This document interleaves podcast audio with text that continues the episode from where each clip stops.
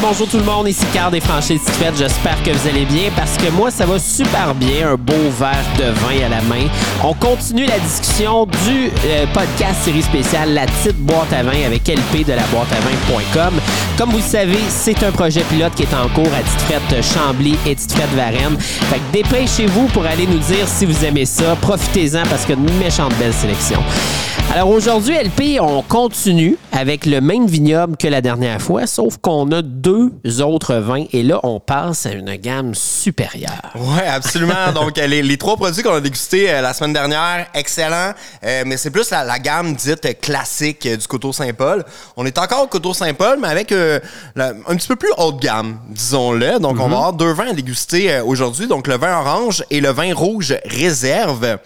Bon, le vin orange, les sorbiers, euh, ça a la cote, les vins oranges. Beaucoup, mm-hmm. beaucoup. Donc, euh, c'est bon. On en, avait dégusté un euh, il y a quelques semaines de chez Cartier Potel. Donc, sans retomber dans l'historique des vins oranges, juste expliquons qu'est-ce que c'est. c'est un vin blanc de macération. Donc, c'est la macération pelliculaire. En fait, on va vinifier des raisins blancs, un peu comme un vin rouge. Donc, on va mm-hmm. garder la pleure qu'on va macérer sur les jus pour aller chercher cette jolie teinte orangée. C'est magnifique. Euh, qu'on retrouve ici. Oui. Donc, euh, moi, à l'époque, euh, quand j'ai commencé en sommellerie, ben, des vins oranges, le terme n'existait pas vraiment.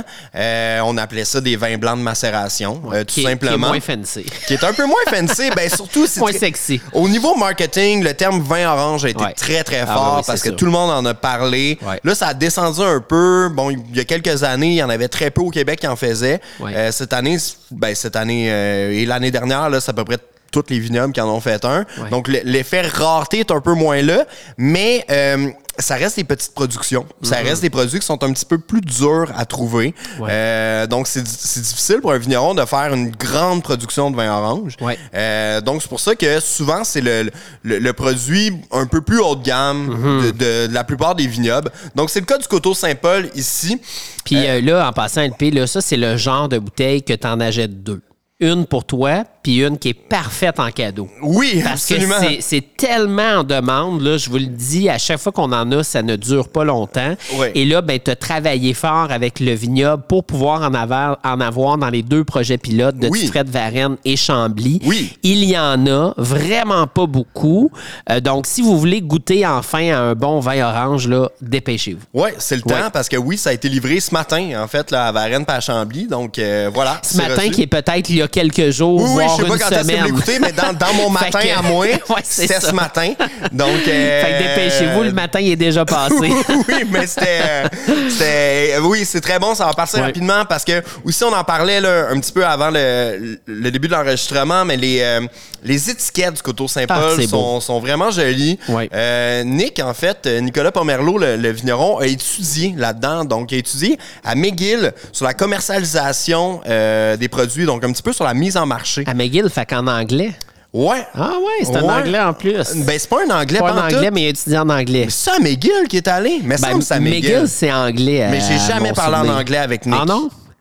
Même on dirait que ça m'étonne qu'il parle anglais. Est-ce que, est que tu y as réellement parlé? Oui, c'est mon, c'est mon grand chum, mais, mais comme je dis, je, sais pas, mais il me semble c'est McGill. En tout cas, Nick, écris-nous. Euh, puis euh, vraiment, il est très, très fort sur la mise en marché. Ben, euh, il vient souvent, nous, c'est nos soirées. Comme je dis, c'est un, bon ami. Puis des fois, moi puis lui, le soir, on sauve une bouteille pour faire le facing de la boîte à vin ah pour le fun. Genre juste parce qu'on aime ça, faire ce facing. Je là-dedans. Donc ça, c'est, très drôle. Donc voilà, c'est pour ça que les étiquettes sont aussi jolies.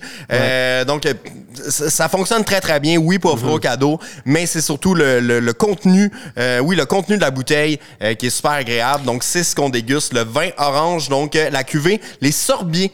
Du vignoble Coteau-Saint-Paul. Puis là, ce qui est intéressant, pendant que tu prends ta gorgée, je vais le dire, c'est que on n'a pas un cépage, on en a plusieurs. Cinq, tu disais? Ouais, il y en a cinq. C'est un assemblage, là. Bon, je reviens un petit peu. Bon, la semaine dernière, on parlait les cuvées qu'on a dégustées, le blanc, le gris, le rouge étaient essentiellement des monocépages.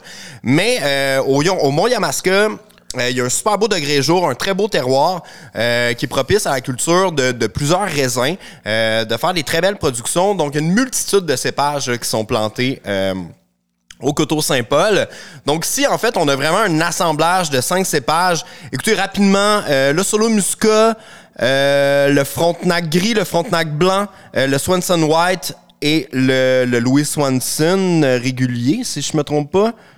Ouais, exactement. Donc cinq cépages là, qui vont être à l'intérieur, qui va faire vraiment, euh, qui va donner un vin qui est très très parfumé, Euh, des notes d'agrumes, des notes florales qui vont être là, mais le côté macération également qui va apporter une belle amertume là, une fois en bouche. Écoute, j'ai l'impression de boire une bouteille de parfum qui vaut euh, 150 pièces la bouteille. Là. Écoute, c'est... T'as déjà in- bu du parfum, man? Non, mais tu comprends ce que je veux dire. Je regarde le liquide, je me dis, aïe aïe, ça a de l'air, ça a de l'air cher.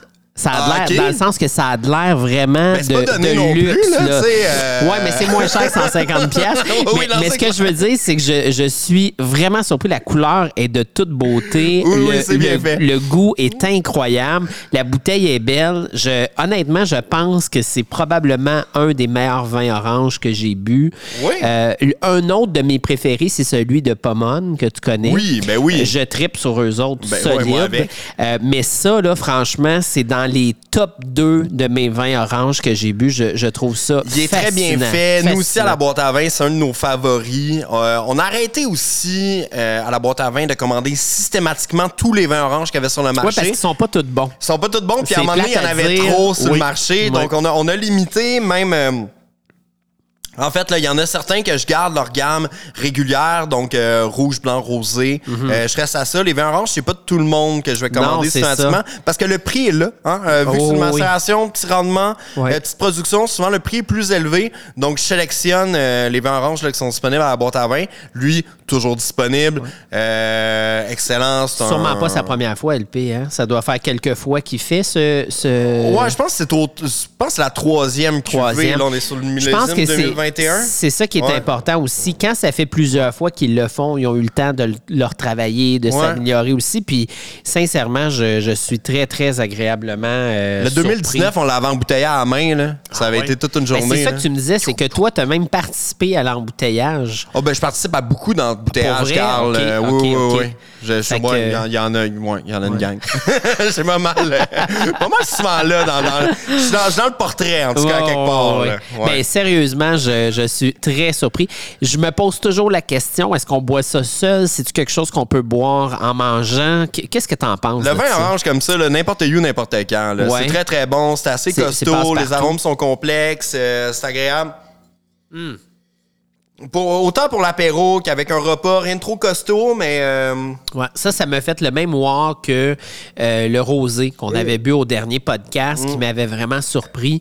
Euh, c'est vraiment wow. Puis sin- sincèrement, là, vous allez arriver avec cette bouteille-là dans un souper, ils vont dire, boy, c'est sûr que tu as payé ça euh, 70 pièces là.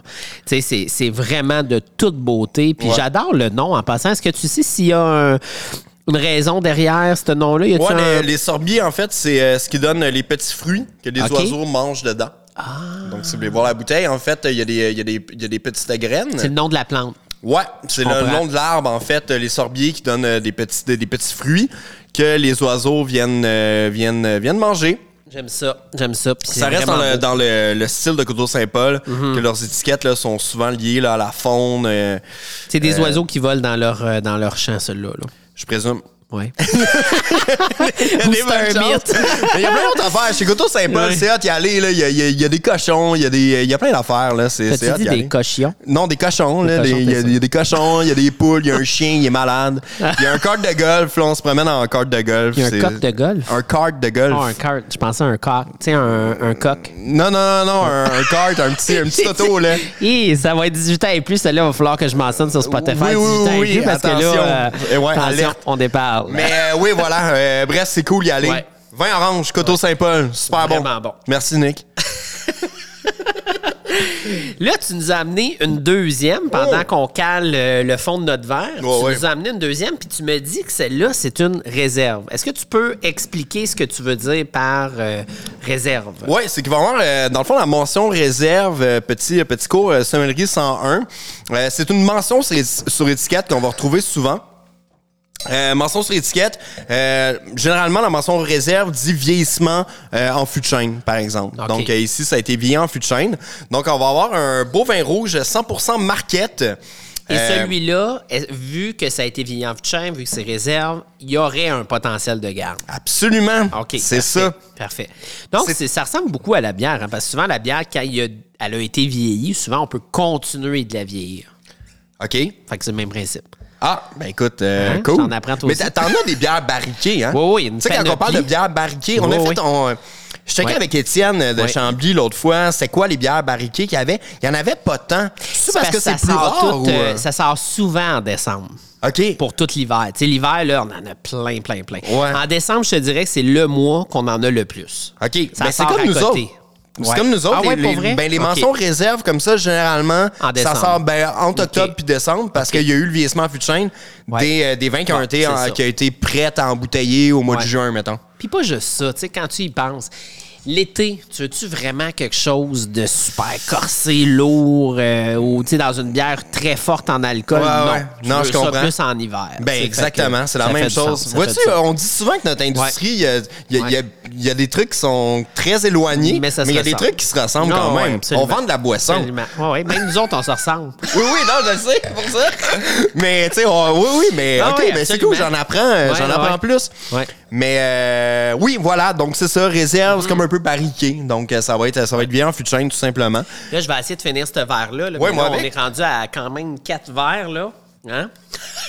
je vais avoir bu une bouteille tout seul. Ben oui, c'est correct. Tu m'en demandes gros. Ouais, oui, non, désolé. C'est vrai, c'est un petit peu, un petit peu plus fort le vin que, oui, que oui, la bière. écoute, euh, Et ça. ce soir, c'est bon, là, ça se bout de ça. Ah ouais? Ah, Bon, ouais.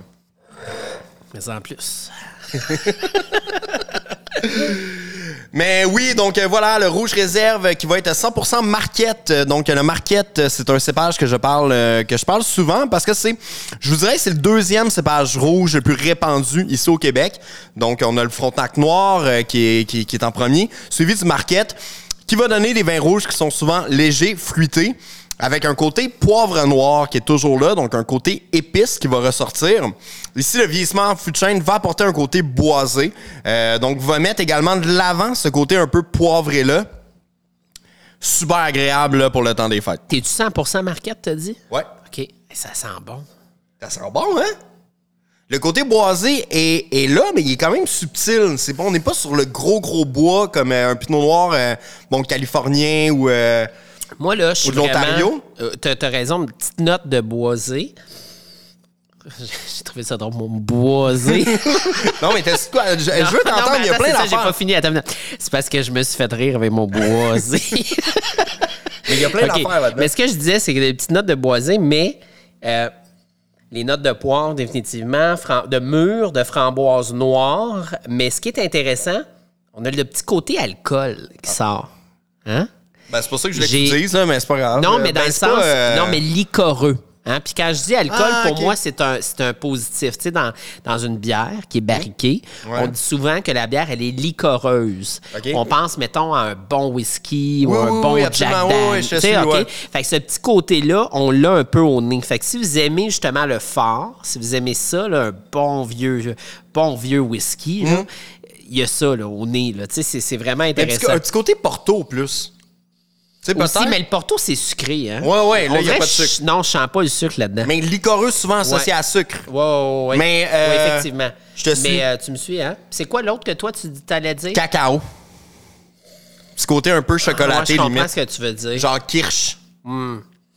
Ou genre, euh, tu sais, le petit chocolat avec la cerise dedans. là. Oui, oui, un ch- cherry, euh, cherry, Cherry- blossom. cherry blossom. Ouais, exact. Ça goûte, ça sent le cherry blossom. Ben oui, absolument. J'ai pas goûté encore. Fait Mais c'est. euh, ouais.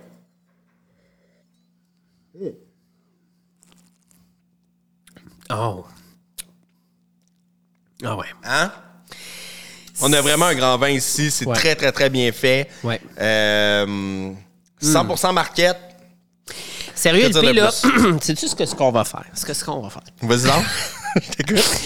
Il va falloir qu'on se fasse un podcast où on va faire, on va aller chercher des gens dans la rue, Ouais. OK? Puis on va leur faire goûter des vins québécois et internationaux, puis on va essayer, on va voir. Je pense pas que la RACJ va vraiment aimer ça. Non, mais- C'est un bon concept, OK, mais... on va demander à des clients qui le savent, Ouais, là. ouais, c'est bon.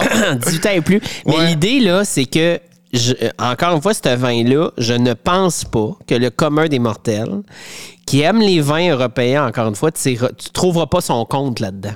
Ben là, c'est impossible. Impossible. Moi, ça me fait beaucoup penser les marquettes comme ça, avec plus le vieillissement en fût de euh, au Côte-du-Rhône. Donc, Mhm. euh, pensez à l'assemblage classique, euh, euh, Syrah, Grenache, Mourvèdre. Ouais. Le- Je trouve que le, le marquette va beaucoup s'apparenter à la Syrah. C'est vrai. Je pense aux grandes Syrahs australiennes, par exemple, là, qui sont Ouais. beaucoup, beaucoup sur le poivre noir, avec souvent un côté boisé qui est là, comme on retrouve beaucoup dans le Nouveau Monde. Euh, là, on va retrouver la même chose un petit peu avec le marquette. Ouais, donc pour ceux qui aiment les vins, contrairement à moi, mais j'aime ce vin-là, mais je déteste les vins australiens. Euh, ceux qui comprennent, t'as compris, toi? Ouais, ok, t'as catch. ne buvez pas des vins australiens. Euh, mais bref, euh, pour ceux qui aiment les, les grands vins euh, australiens, vous avez quelque chose de, de super intéressant. Ouais, ici. sérieusement. Puis ça, là, sincèrement, tu te fais un steak pétillant, tu te fais une raclette, fondue au fromage, peu importe, ça va être délicieux. C'est le temps là pour le. Ouais. Tu sais, je parlais du euh, Ouais. repas des temps des fêtes, le tourtière, ça, c'est dinde, bon. là, alouette, là, Ouais. ragoût de boulette. Go, allez-y Ouais. avec ça. Ça, ça va être excellent. C'est goûteux, fruité, poivré. Ouais. C'est fait au Québec, c'est bon. Euh, On se trompe pas. Alouette, l'étiquette est belle. Ouais. Fait que ça, là, ça, là, c'est sûr. Puis le nom, c'est quoi? Le vin rouge réserve. Fait que c'est le rouge réserve de Coteau-Saint-Paul. Ouais, Nick, il a beaucoup de talent, mais il s'est pas vraiment fait chier pour les noms. Là. On a le rouge, le blanc, le rosé, le gris, le rouge réserve et les sorbiers. Ben, les sorbiers, c'est bon. Les sorbiers, c'est très bon. ouais, ça, c'est original. Comme nom, ouais, Mais le j'adore rouge ça. réserve, euh, oubliez pas ça, là, ce nom-là, parce que ça, si vous avez des invités durant le temps des fêtes, c'est vraiment un bon rouge à avoir. Et ça, LP, c'est sûr, je vais aller me chercher deux bouteilles. Ouais. Moi, je pense tout, le- tout le temps que deux bouteilles, c'est c'est le chiffre magique. Faut toujours Ouais, tu deux bouteilles. Mais sinon, si t'es à caisse, c'est pas loin, là. LP, sois pas cheap. Pas une bouteille. Deux. Deux. Deux. T'en achètes deux. Une pour toi, Ouais. puis une pour réserver celle-là. Oui, Fait absolument, parce ton que c'est vrai qu'il y a un beau potentiel de garde. Oui. Euh, on, on a fait des tests, on en a bu Ouais. euh, de millésimes euh, bon, antérieurs et compagnie, puis il évolue très, très bien. Euh, C'est-tu celle que je réserve le plus? Je dis je réserve, mais tu comprends ce que je veux dire? Oui, oui. Que je mets dans mon cellier. À chaque fois que le chaboté sort leur version en fût de bourbon, Oui, ça, là, je m'en prends toujours trois bouteilles. ben oui. Une que je bois de suite, une que je bois dans un an, puis une que je bois dans deux Ben ans. oui, c'est ce Hey, je, te- je vous le dis, elle est débile après un an. C'était mon Incroyable. anniversaire de mariage il y a pas longtemps, puis Normand m'a donné un 2013. Hein? Ouais. Je suis tellement jaloux. Merci, Normand. Normand, Normand, si t'en reste, j'en veux une. ben, peut-être pas du 2013, mais euh, il doit y rester. Ben, En tout cas, 2014 au plus tard. Ouais. mais, mais c'est ça. Sin- sincèrement, c'est le genre de produit qu'on peut euh, définitivement garder, puis c'est vraiment excellent. Hey, LP, ça, là, c'était deux méchantes belles découvertes. Ouais, ben, je pense qu'on est content. Donc, disponible dès maintenant euh, dans les petites boîtes à vin, puis à la boîte à vin également. Yes. Euh, donc, euh, voilà. Merci LP, c'était tout pour notre podcast La Petite Boîte à Vin. Vraiment un plaisir de vous avoir tout le temps. Abonnez-vous, c'est vraiment, vraiment important. Allez voir aussi Tite Fred Chambly, Tite Fred Varenne, parce que les projets pilotes sont en cours. Les vins du Coteau Saint-Paul, ils sont arrivés, ils sont en quantité limitée, donc allez vous procurer ça. Pas une, mais deux bouteilles au moins, parce que vous allez vraiment triper. Et joyeux temps des fêtes pour ceux qui nous écoutent en cette période-ci de l'année. À bientôt, gang!